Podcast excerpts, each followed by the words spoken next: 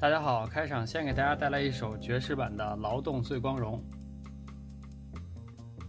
欢迎收听新一期的三更 Radio，我是天来，我是金强。呃，上一期我们跟大家聊了聊副业的事儿呢，感觉很多朋友只是听了前一半，然后就开始摩拳擦掌、跃跃欲试的准备去摆地摊了。但其实我们最后的结论明明是主业不要丢，副业同时搞起来。为了不混淆视听、误人子弟啊，这次我们来说说主业。我们不提倡任何形式的这种投机取巧，劳动最光荣。对对对，哎，天来，你是怎么定义主业的呢？关于主业，主业我觉得就是养家糊口吧，养家糊口的这个东西，不管干什么，就是要挣到钱，要能够维持住生活。所以你觉得主业还是以赚钱为主，然后解决一些温饱问题？对，其实这个和你的劳动息息相关嘛，就是你干多少活挣多少钱，嗯嗯，然后它占据了你每天最多的这个时间和精力，这这个就是主业了。对对对，其实主业呢，我觉得哈，除了这个你说的劳动和时间之外，最重要的一个工作就是一定要表演。为什么这么说呢？其实每天你的劳动就是那些吧，都是固定的，例如每周、每天的工作都是既定的。然后时间呢，就差不多都是正常时间八小时吧，多一点十个小时，或者是九九六十二个小时，算多了。但是你每天的这个表演出来的这个状态特别重要，比如说每天早上来的这个精神面貌、穿着打扮，一定要让老板高兴。对，就是有没有化妆。啊，有没有穿件新衣服、新鞋？对对对对，女生来说就是有没有化妆，有没有把这个公司的男同志放在眼里；男同事来来说呢，就是有没有穿带领子的衣服，有没有把老板放在眼里。还有一个呢，就是一定要放彩虹屁，让老板高兴。对，这也是特重要的。同时，老板讲笑话的时候一定要笑，就算不可笑，一定要第一个开始笑。最重要、最重要的就是有什么事儿要背锅的时候，大胆的站出来，让你的上司、让你的上级觉得靠谱，把这锅背起来，这是最重要的。每天你的工作除了实际的工作以外，还包含了其他很多的东西，升职加薪也好，在公司里过得怎么样也好，并不是全部以工作能力为标准的，就这个是。很多公司都面临的情况，以我最深的体会就是，当 HR 去招聘的时候，他问了你很多的问题，实际这些问题里面涉及你工作能力的。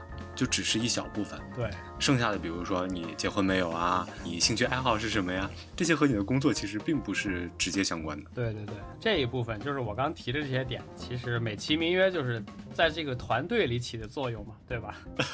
之前疫情的时候都是在家办公的，远程办公，我有一个特别大的体会，就是工作本身并不累，累的其实是上班这件事儿。为什么这么说呢？在家工作的时候。你可以非常迅速的安排好自己工作，就是先干什么后干什么，哪个事儿是比较重要，哪个事儿比较紧急的，然后优先级一排，然后一件事一件事的干。干完之后呢，就可以休息了。休息的时候，你可以非常轻松的休息，或者是去做别的事儿。但是在办公室的就不一样，在办公室里真的是，你什么都不干都特别累，因为一般每天是这样的：来了之后，上午大家就先看看今天干什么吧。今天有一二三四五五件事儿，你中午干的差不多了，十二点钟快吃饭了，就开始出现第六件事儿了，第七件事儿了。等你下午。五点多的时候下班的时候，突然就是会出现八九十，就给你节奏全部打乱了。所以这种事儿就让人真觉得特别累。在你正常上班的时候没有什么事情，然后快到下班的时候，不管是老板给你交代的任务，或者是你自己发现还有没做完的事情也好，一下子就会突然变忙起来，你会不自觉的就是拖到加班的这种状态。对，有很多时候其实这个事儿吧，它正常的流程来说是有一套它的走法的，但是它就加。加上一些很特殊的条件吧，它就变成一个特紧急的事儿，对，就是办不了，不能下班那种事儿，就经常会被这种事儿给拖住。刚刚你说起这个疫情期间的这个职场啊，其实很多人都有相同的体会，我觉得，比如说我我的公司吧，就是我们公司呢，为了不让这个公司员工上下班通勤有。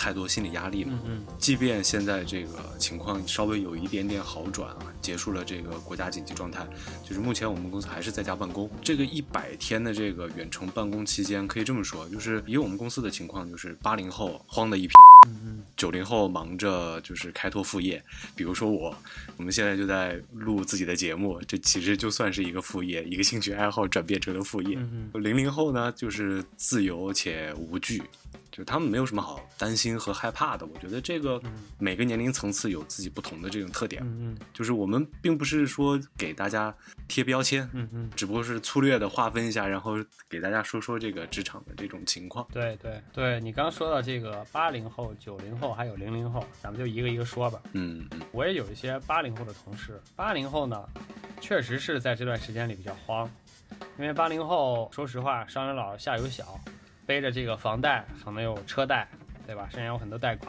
所以呢，还是一种求稳的状态。每个月他对于现金流稳定性的要求要大于薪水的高低的要求，就是每个月他必须在那一天还上这些贷款，不然的话这个就很麻烦。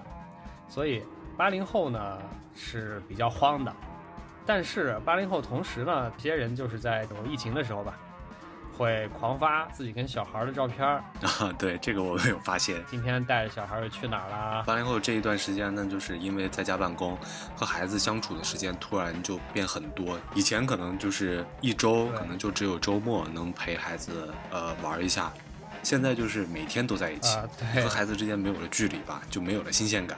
随着时间的推移，这种距离产生的美就消失殆尽，整个人的压力就是从原来的只有职场压力，变成了现在面对孩子也有非常多的压力。八零后还是真的是生活压力比较大，比较苦。因为这个小孩儿吧，他的小孩儿的经历跟成年人不一样，成年人他会有工作有休息，但是小孩儿呢，真的是玩起来就没没头了，一直陪的话，一个大人根本受不了。对，相比而言，就是九零后就比较中间就比较波折了吧，心路历程比较坎坷。对，像刚开始的时候，大家都很高兴，终于远程办公了，说了多少年的事儿终于实现了。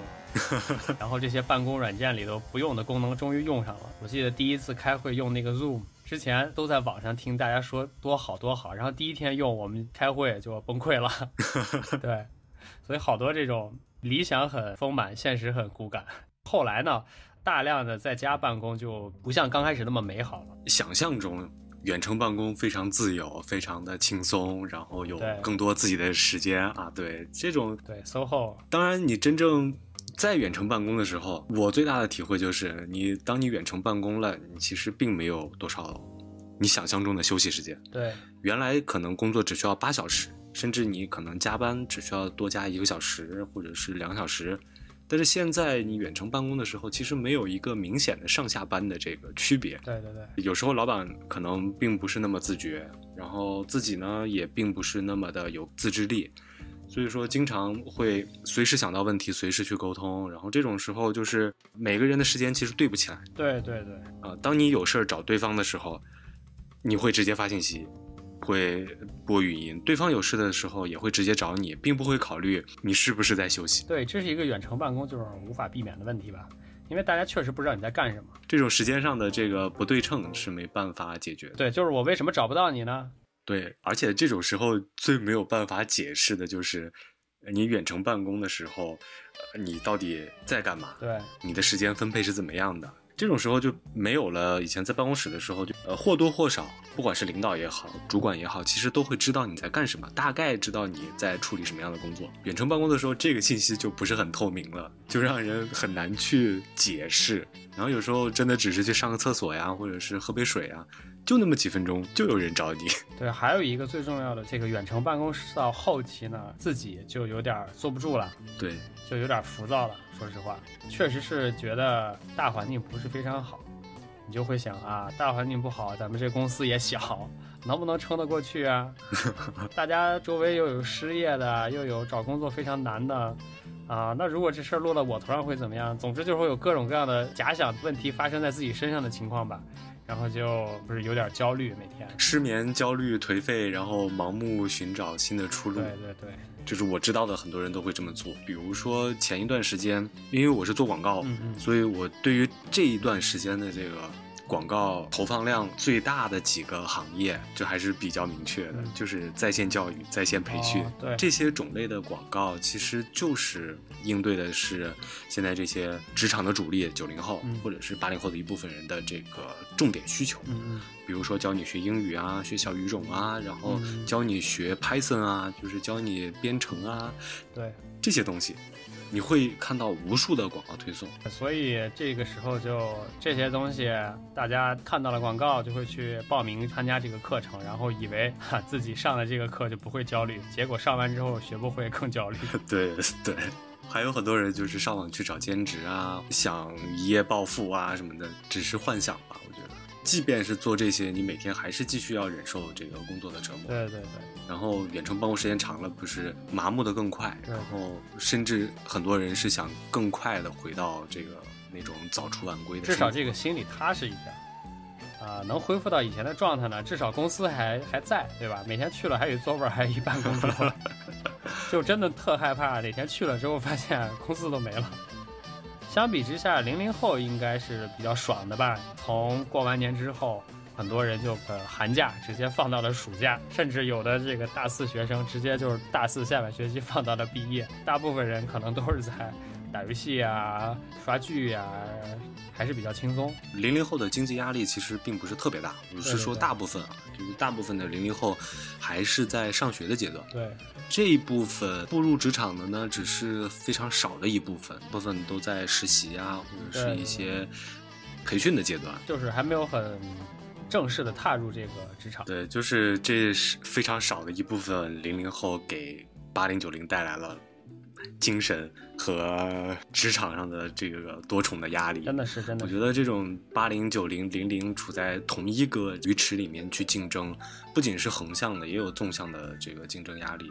最近我们已经恢复办公了，现在在办公室会收到一些 HR 发给我的简历，筛简历的时候呢，就发现有一个点真的是特别刺眼，呃，已经有一些九九年、零零年的这个小朋友、年轻人开始找工作了，这个真的是跟之前的之前的感受完全不同，我感觉是一次特别冲击的这个职场危机吧，可以这么说。更让人难过的，其实就是这种竞争并不是大鱼吃小鱼的竞争，并不是说八零和九零还有零零是有一个非常明确的这种食物链的这种关系。每一个年龄层因为这种代沟的原原因吧，实际竞争的时候就是各有优势。这种势均力敌的竞争才更加残酷。对啊，因为这种竞争，其实你并不能知道，就是你自己处在一个什么样的位置，或者你面对的未来是个什么样子，就是一切都是不确定的。对，说到这个竞争吧，我看到零零后的年轻人的简历，我当时第一个感觉就是一瞬间感觉自己哇，自己好老啊，零零后都出来上班了哈。然后这是第一点，第二点呢，呃，是在工作中呢发现，就像你刚说的，每个年龄层都有自己不同的优点，对吧？或者说自己的这个长处优势。啊，零零后的这个优势呢，就是真的是特别有活力。换句话说呢，就是特别能加班儿，这个就属于是一种没办法的事儿。咱们就说是加班儿，咱加个俩小时、仨小时也差不多。但是我们公司的那些零零后呢，真的是一宿一宿的熬通宵加班，第二天没事儿接着干。你就说你害不害怕吧？这种情况下，你就会觉得就是真的年轻真好，啊就是以前年轻个三三五年吧，不说远了，就三五年。三五年前我熬夜的时候也可以整晚整晚的熬，第二天早上非常早的爬起来去上班。然后现在真的不行，就觉得这件事儿非常可怕，因为他把正常工作的八个小时变成了十六个小时，甚至二十四个小时。所以为什么人家工作一年能有三年工作经历？对。我们就是因为想到了这些事情，所以和身边的年轻人聊了聊，去看了看零零后眼中的成年人的世界。对对对，我们主要还是找了身边的一些同事吧，就是撇开工作关系，也就是作为这个朋友这样去聊了聊，然后中间也了解到一些比较有意思的点。发现最明显的一点呢，就是这个零零后的一些语言和说话的习惯，跟八零九零后真的特别不一样。不太听得懂，对吧？比如说零零后的表情包，还有零零后说的一些网络用语，当时真的是给我震惊了。那个表情包呢，是一些画质非常低下的，不不知道为什么他们会用。然后语言特征呢，就是一些零零后常用的一些黑话，都是几个字母组成的。啊，就是大写字母。例如说，哎，给你举个例子吧，A W S L。对，这个我最早的时候也是完全不能理解，我必须借助搜索引擎才才能找得出来它到底是什么。A W S L 就是啊，我死了。然后还有其他的解释，之前我我有就是去认真搜索，就是叫啊我酸了，嗯 嗯，啊啊，对对对，就诸如此类一个系列吧，还有类似于 XSWL，这代表笑死我了，还有这个 NBCS，代表 Nobody Cares，一定要加 S 才代表够谨慎。当时我第一次看到这种字母的时候，我就在脑中飞速的搜索呀，这什么意思呀？是是是这个行业里的一个什么，类似于什么？行业里当然也有一些这种缩写吧，比如说对对对 KPI 吧？风投叫 VC，然后这种什么公共关系 PR 啊，就乱七八糟，我就在脑子里使劲儿想，就是想不出来这到底是哪个公司哪个部门叫 AWSL。哎，就是现在年轻人用这种缩写去交流去表达，其实特别像以前我们小时候用的什么火星文啊，类似的这种缩写，其实我们小时候也有。对对对，零零后好像把这个就是的使用范围更加扩大了，然后直接就进入日常生活里了，然后甚至把它放到了职场里面。但是我上班的时候可从来没有发，就是在这种企业微信或者是钉钉里 给同事发这种，对，就是他们词汇量的一部分吧。没办法，他们可能说话天生就不不是天生，就是他们说话自然就这样。然后说起表情包，我们公司可能就是各个年龄层的都有。在公司群里面去斗图的时候，我是从来没有赢过，呃，反倒是我七九年的老大哥啊这些同事，他们发的表表情包就经常会非常的有看点。啊，对对对，对，而且我觉得他们可能就是因为和年轻人待久了，然后这个表情包你就明显会有一个质和量的飞跃。大家评论这个表情包嘛，就是说男人出没出轨，你就可以看这个手机里面的表情包有没有突然出现变多然后或者是出现一些以前从来不会用的这个表情包，你就可以判断他是不是有和年轻的小妹妹在聊呃天。也倒不是没可能。还有一个，我和这些小朋友聊天呢，就会发现，呃，他们的语言习惯虽然里面带一些这种他们特定的单词吧，算是，但是真正的一些职场的黑话还是不太会。举个例子吧，那天我和一个这个小朋友聊天儿，就问干嘛呢？他说正在做工作交接，我当时就惊呆了，我说干嘛要走人呀、他说不是啊，就是每天都在交接呀、对，就其实他并不懂什么叫交接工作，什么叫这个就是每天的这个日常安排工作。呃，以我的这个理解，交接就代表要走人了，辞职了，把所有东西整理整理，交给另外一个人，自己这个对吧？要要找个小箱子收拾一下就办公桌。要撤退了这种意思。他的理解，交接就是每天大家在工作之前开一个小会，对一下，然后每天要干什么这种事儿，他叫工作交接。当时我真的是，可能是说这个小孩儿，比如说工作经历不多啊，然后对对对实际职场的这个和人交流的这个次数啊，或者是深度没没有那么深，对，还没有学会，有些东西他还没学会。只是来上班，但是还并没有知道这个在办公室以下的一些这个东西，只是知道了办公室面上的东西。还有一个点呢，就是零零后一般他们都是会比较不愿意闲谈，只说工作，因为呃，我分析可能他们会觉得闲聊不太好，会给例如我们这种造成一种喜欢聊聊闲的这种形象吧。还有一个就是可能真的是聊不到一块儿去，就算他们闲聊，跟我们闲聊的内容也不一样，他们聊的话题跟我们知道的东西都都聊不到一起，所以避免鸡同鸭讲，就不愿意去闲聊。，就是这个话题是一个非常重要的东西。就像我们公司最开始招人的时候，其实就有过这样的顾虑，就是怕招来的如果比较年轻，然后，呃，大家兴趣又不是很一致，可能就是聊不到一起，然后那么办公室的这个环境就会很压抑。就是尤其是我我我我会特别受不了这种压抑的工作环境。所以当时我们在招人的时候，就参考了国内 B 站啊，或者是其他一些特别新潮的科技公司的这种招聘的这个要求。你们招聘的时候会问什么问题呢？当时我们就定了一个标准吧，就是说入职的员工最好家里是养宠物的，你不管是猫啊、狗啊，呃，什么其他的什么昆虫，还是乌龟，什么都行，只要你养宠物，我们领导层就可以优先考虑。现在我们回过头来去看吧，确实。这个选择其实减少了很多这个在工作中啊，或者是这个办公室环境内的这个沟通的成本，然后大家沟通起来更简单一些。即便是不同年龄层的这个同事，也非常容易找到一些共同的话题，对，去聊。对对对。啊，当然了，这个也有 bug，就是可能大家坐在那里一聊就会聊，可能半个小时啊，三四十分钟啊 这种聊闲天儿。那是不是办公室也会有可能分成这个猫派和狗派？啊也还好，就是养猫的觉得养狗的不行，养狗的觉得养猫的不行。就是目前来看还好，其实就是我们像我们公司大部分同事就是猫为主，就是即便是不养的，对这些小动物也抱着非常这个非常友善的态度吧。对对对对对，其实这个共同话题还是挺重要的。呃，例如说这个你刚说的，如果一个屋子里没什么可聊的。然后大家就干在那儿干活的话，真的还挺，就挺挺煎熬的吧。每天你在一屋子里就往那儿一坐，好像上自习似的，这个真的是挺挺难受。对，而且就是这些话题，可能它自动就会生成，不需要你自己去绞尽脑汁去跟别人尬聊。我觉得，因为像养宠物的都是有一个心态吧，就是。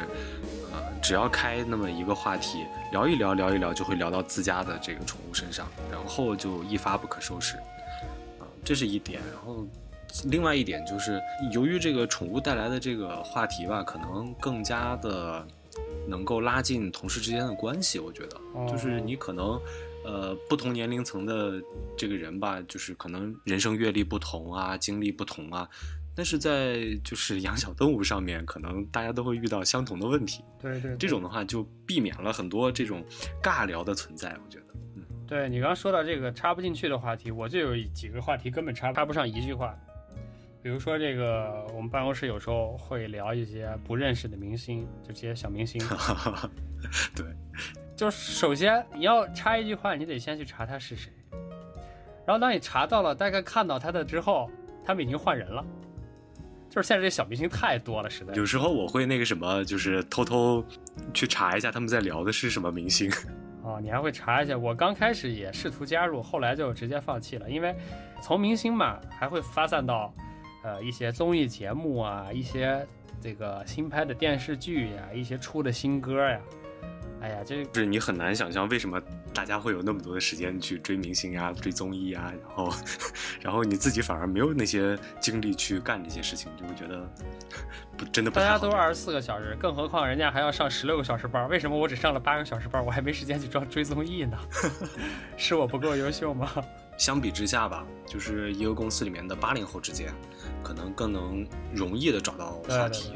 九零后其实就比较困难了。九零后话题比较多样吧，只能说。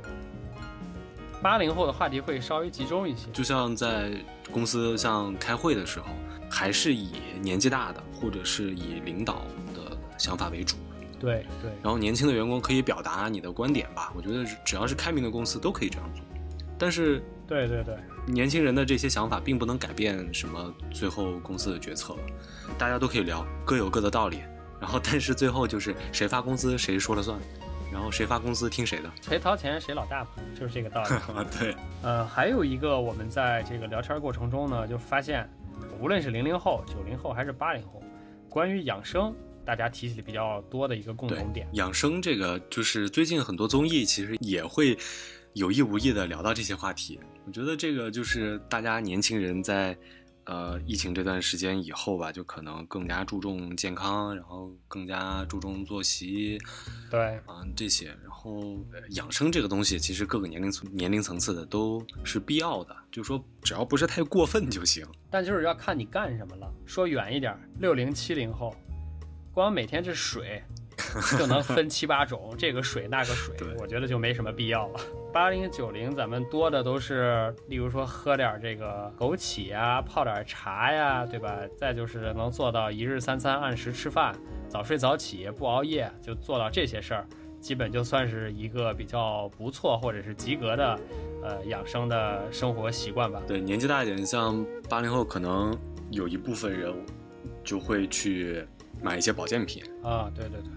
八零九零后的这个养生观，我觉得可能，呃，就是相对还是朴素吧。对，就是一个是耗费的金钱会相对少一些。对对对。然后耗费的这个精力可能也少一些。比如说他们集中就集中在一些拔火罐啊，然后泡脚呀，做个按摩，做做按摩呀这种。啊，我们公司就是像八零九零后呢，大家还是像你说的比较朴素，或者是偏实用主义，或者是用一些广泛流传的一些养生方法吧。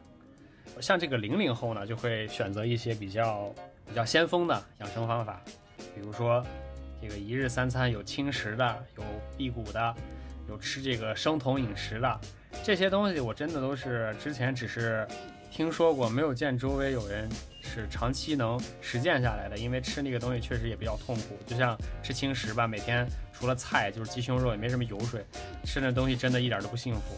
但是零零后呢，就是真的在饮食上去尝试。可能我理解这种，呃，养生是一方面，更重要一方面还是这个东西比较时尚，吃这个东西会有一种赶潮流、赶时髦这种感觉在里面。因为就是。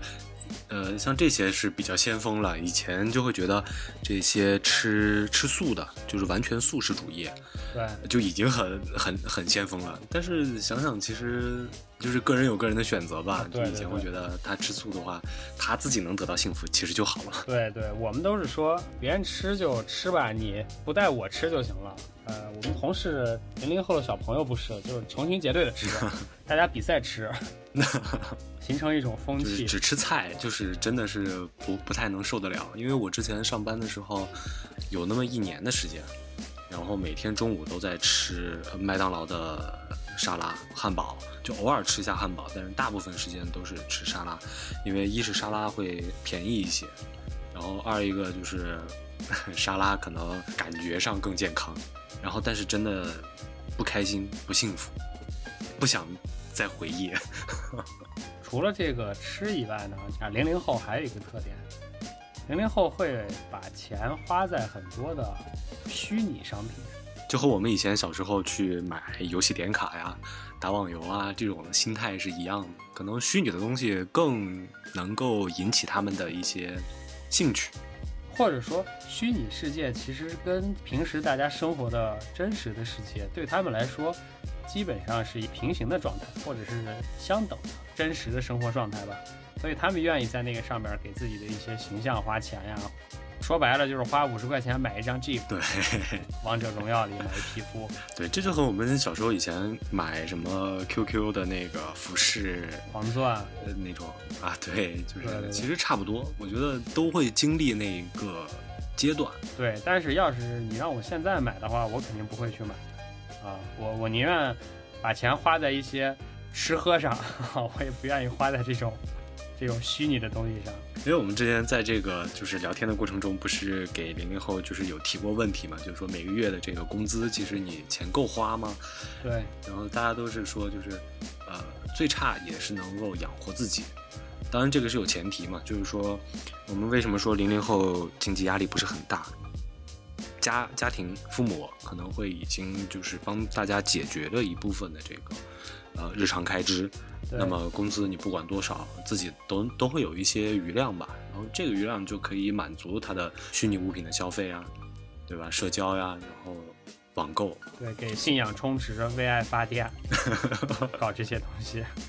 像办公室里面，就是比如说这种每个年龄层次都会网购嘛，你能从外快递就能看出来哪个年龄层的消费观。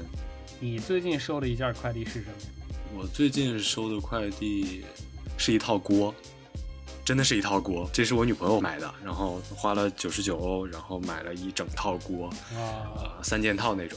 因为家里现在的锅呢，有点粘锅嘛，就是时间非常久了，就换了一套锅。啊啊。是非常非常的生活，非常提高生活质量这块的。跟你相比，我就我这收的最近的一个快递是一箱手撕面包。就是毫无生活质量，都纯粹是为了吃饱。因为办公室里边没啥吃的，所以就自己买点小零食吃。每次快到饭点之前能垫吧点，哎，能坚持到饭点。啊，对，这你说到这种，就是因为办公室饿，然后买点小零食囤着。我我我也有过这个体会，就是也是早几年吃吃沙拉的那几年，然后就是因为会饿嘛，我就会去超市买那种巧克力裹的面包，就放在抽屉里。下班前准备开始加班的时候吃一个，特别的顶饱。对对对，啊，对，是关于加班这个问题呢，其实。零零后的一些回答，我觉得还是比较理想化吧。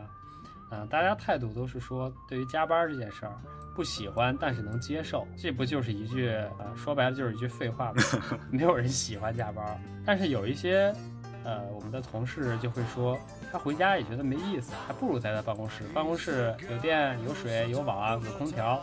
你不喜欢，但是能接受，其实就可以解释成，你要么付我工资，对吧？要么我能享受公司的这些福利待遇。对，这些都是加班只是附带的。对对，反正在哪儿都是上网嘛，在家上网也是上网，在公司上网也是上网。但是公司上网可能更快一些。啊，对，网速更好。关于加班，你会怎么看呢？其实我本身并不是喜欢加班的，就是我就是那种不喜欢但是能接受的这种矛盾的个体。以前我我上班，因为工作性质的原因，就是经常会加班到很晚。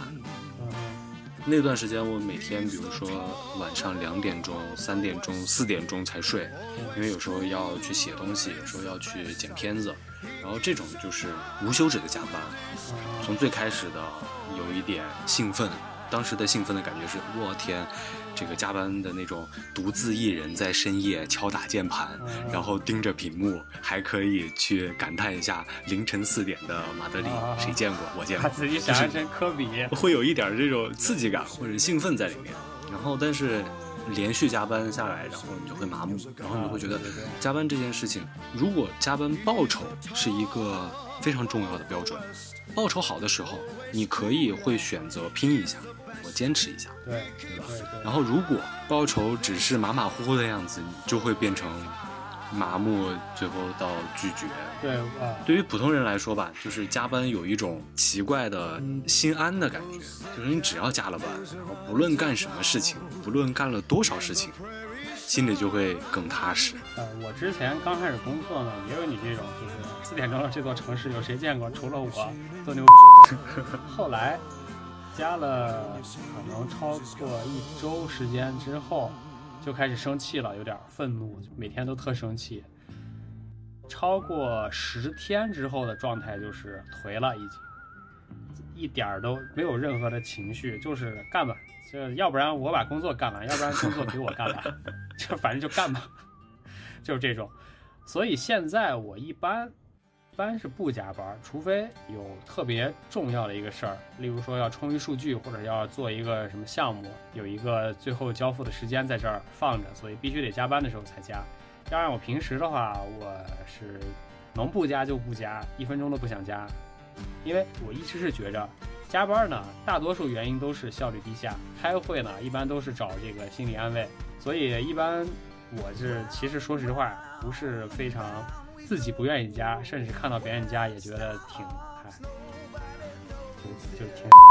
因为像平时我工作中，就是不管不仅是我自己，就我也在就是尽自己最大的可能，就是让我的同事们也不加班，尽量不加班嘛。就像你刚刚说的，就是真的是有项目或者是有重要的工作的时候，大家加一下班是无可厚非的。然后，对，有事儿咱们去加班。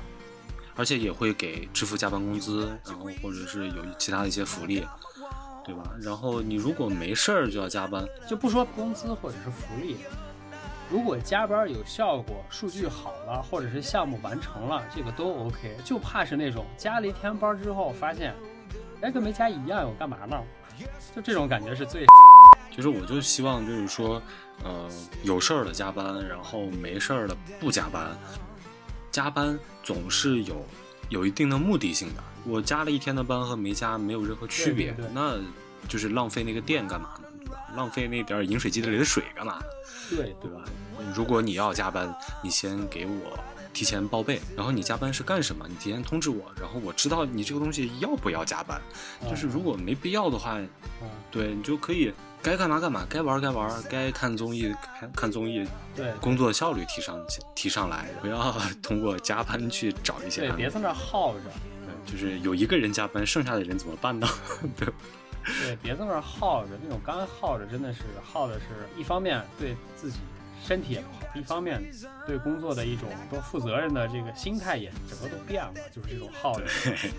对，这就是一种呃劣币驱逐良币嘛。本来大家工作效率都可以，都可以在八个小时内完成，然后有人他就要拖在十个小时，他就得加点儿班。剩下的人呢，我走吗？还是我陪着他一起加呢？老板肯定喜欢干十个小时的，对吧？结果就大家都开始耗着，就是在白天上班的时候不把自己的工作完成，我就要放在晚上去完成，而且我越晚越好。这是一个我觉得现在国内比较不好的这种风气吧，就是这个九九六，到最后怎么办？最后就是八零后耗完了，九零后上，九零后耗完了，零零后上，对吧？一点好处都没有。其实这个就我就比较羡慕，就是西班牙人，或者是部分欧洲国家的这种工作的这个嗯嗯，工作的这个时间安排，就是我会感觉更加人性吧。比如说周五的时候，就是西班牙的大部分的公司，它下午就可能三点三点半就下班了，下午的时间就连着周末就可以休假。对对但。是有一个前提，就是周五的早上你可能需要很早就起床，啊，就这种早，也就是早上八点。啊，正常时间嘛。这也是我就是另外的一点，就是说我一直觉得，如果一个人在工作之余没有任何的事儿可干，没有自己的生活的话，那他在工作上也没有什么可持续性，做不出任何创造性或者是这种突破性的事儿，就是一种啊、机器人儿，就是一个工具人儿，不断的重复。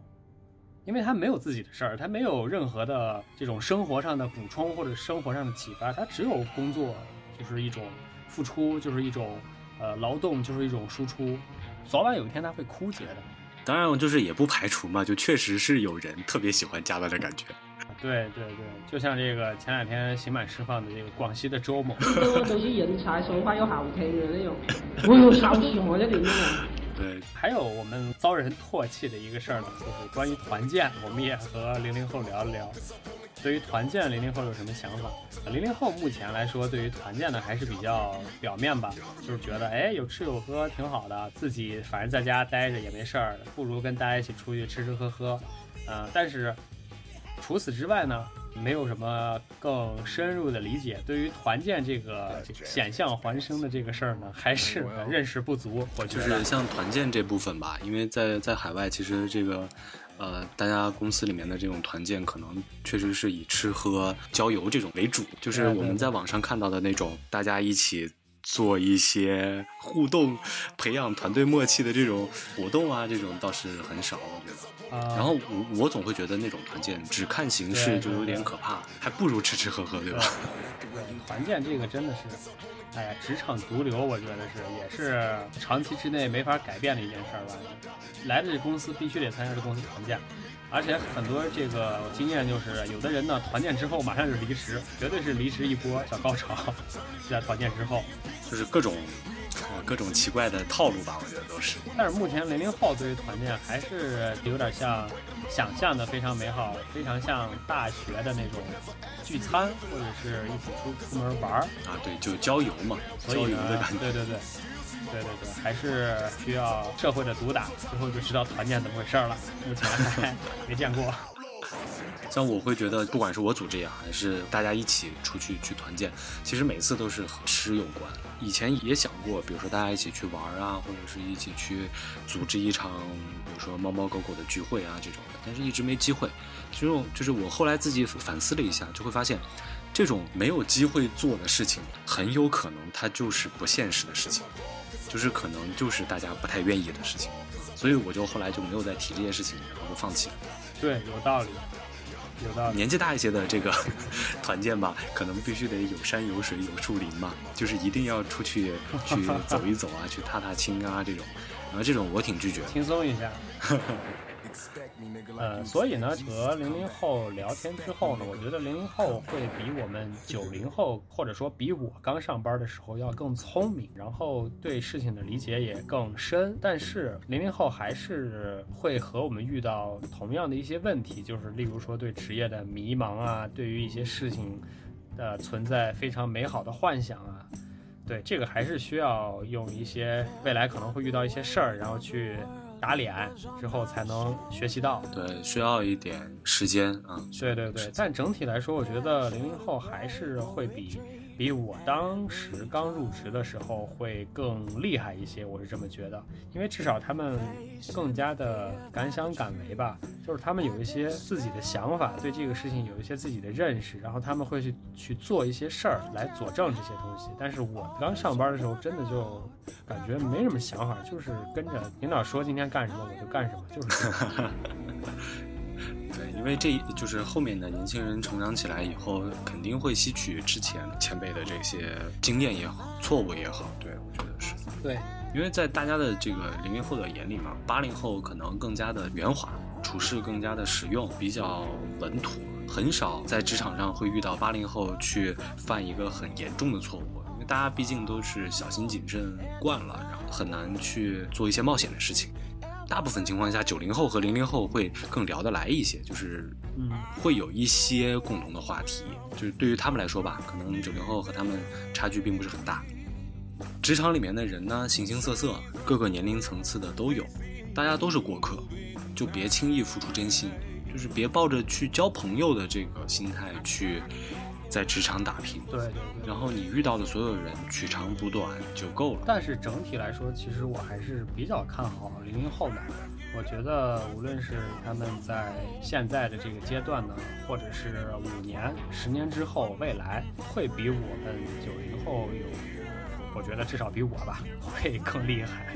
但是呢，最后我们就是想说，工作的目的其实就是换取报酬。呃，无论是做的主业还是副业，都是利润为导向会更好一些，更直接一些，更简单一些。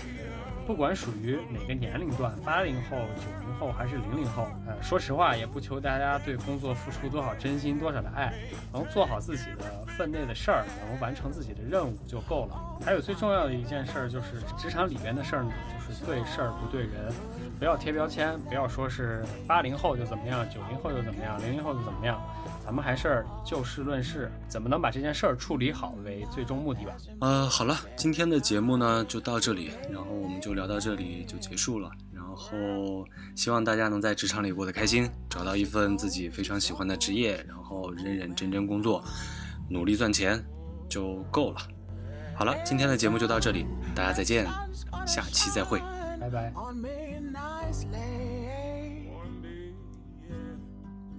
Something tells me good things are coming, and I